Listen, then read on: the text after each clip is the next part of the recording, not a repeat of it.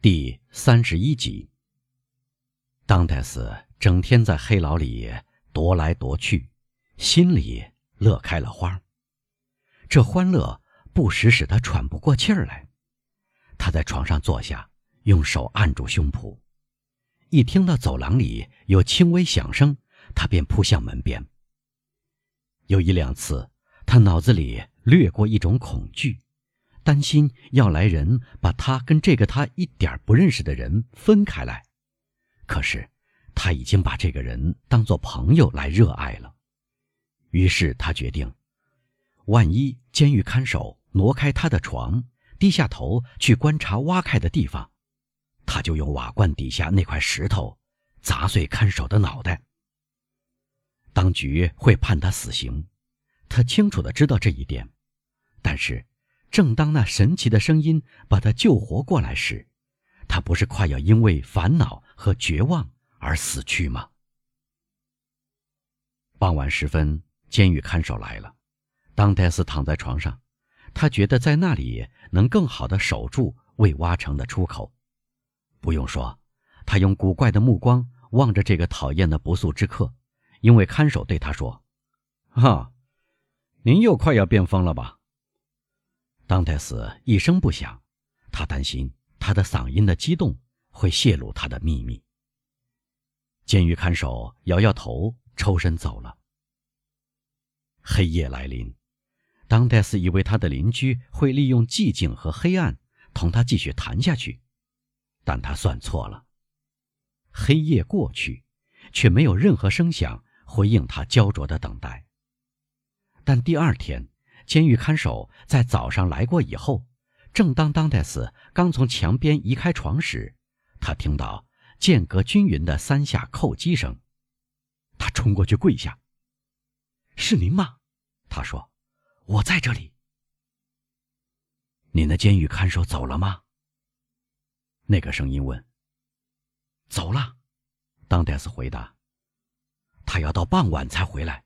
我们有十二个小时的自由。”那么，我可以行动了。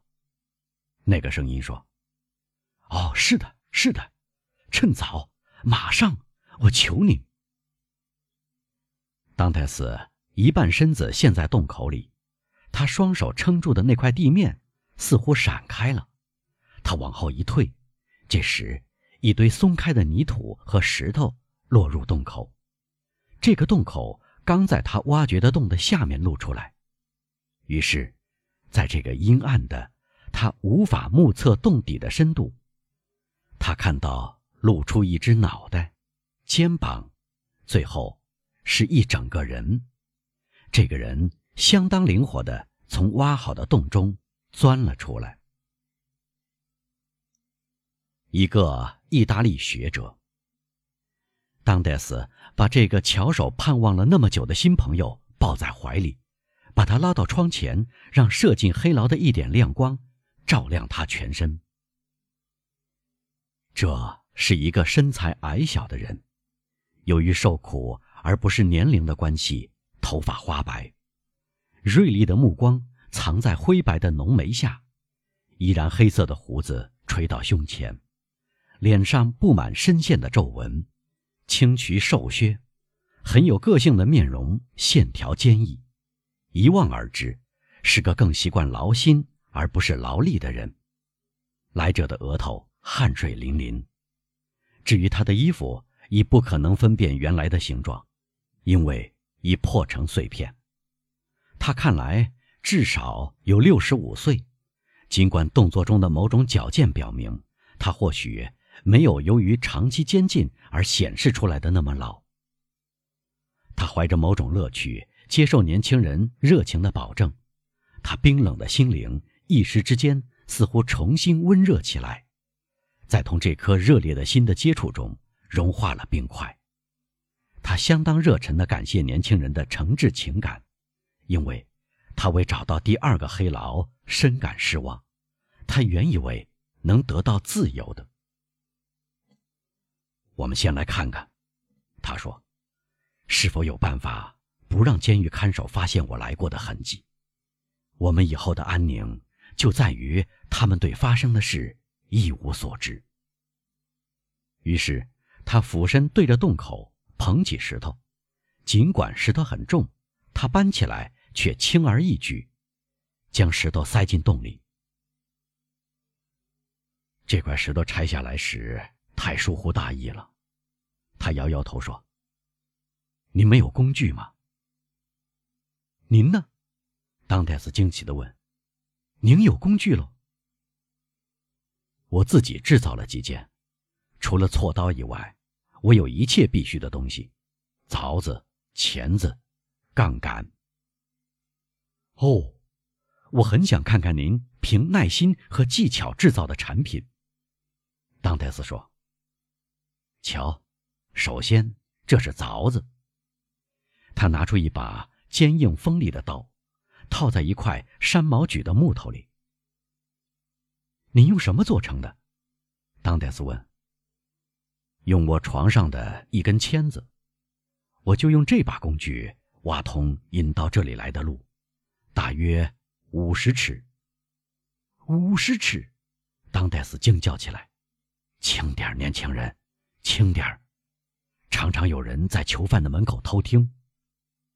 他们知道我是单独一人，那没有用。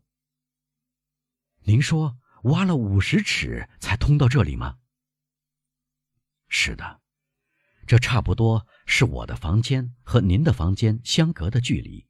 不过，由于缺少几何仪器来制定比例尺寸，我计算错了曲线，实际挖的不是四十尺的弧线，而是五十尺。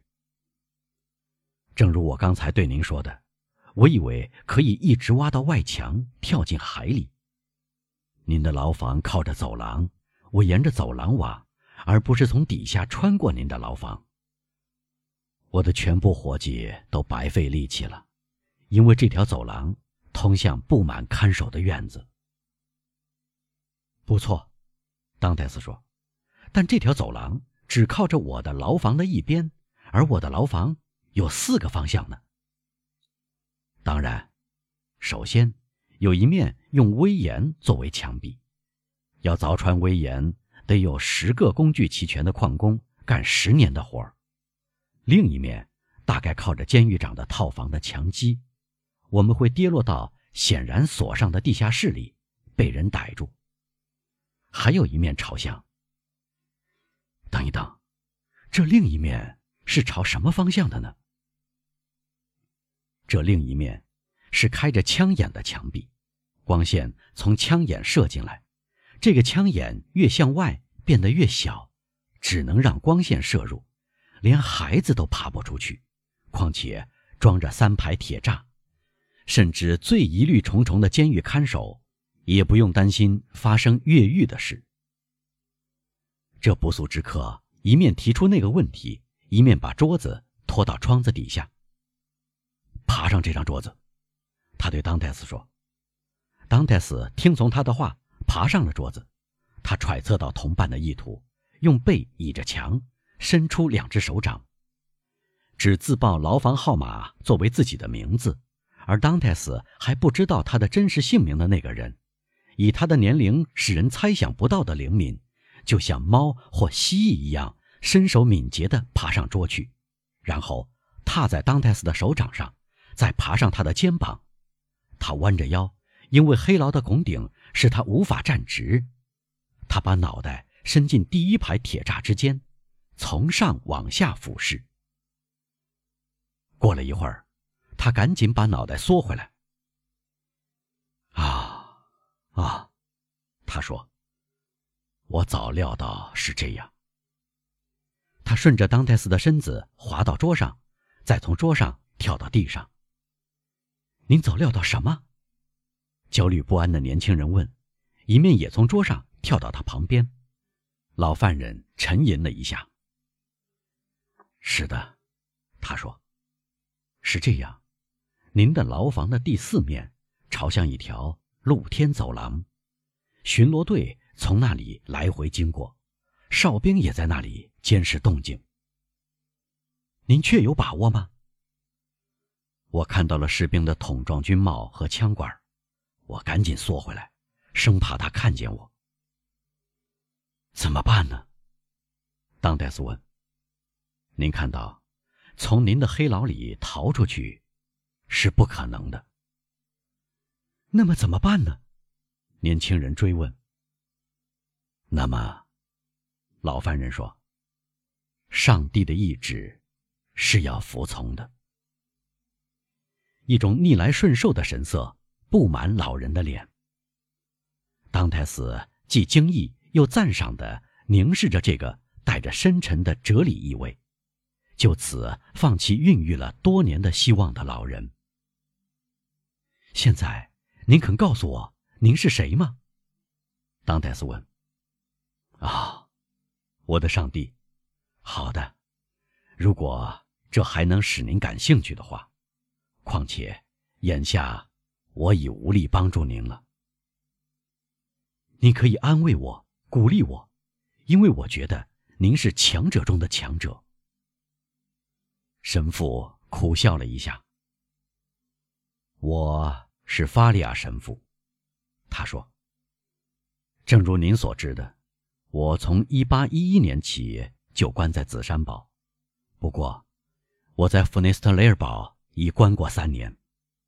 一八一一年，我从皮埃蒙转押到法国，那时我获悉拿破仑万事如意，老天给了他一个儿子。”这个还在摇篮中的孩子被封为罗马国王。我远远没有料到您刚才告诉我的变化，这就是四年之后，这个巨人被推翻了。眼下是谁在法国当政呢？是拿破仑二世吗？不，是路易十八。路易十八是路易十六的弟弟。天意是古怪而神秘的。究竟为什么天意要贬黜他曾经抬举过的人，又抬举他曾经贬黜过的人呢？当泰斯注视着这个老人，老人一时之间忘却了自己的命运，却这样关注世界的命运。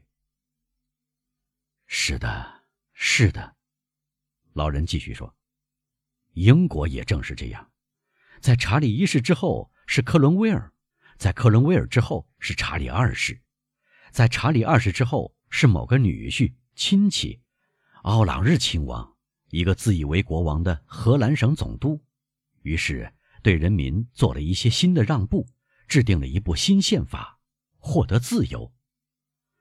您会看到这个局面，年轻人，他转向当代斯说，带着预言家所应有的深沉的炯炯目光注视着后者。您还年轻，您会看到这些的。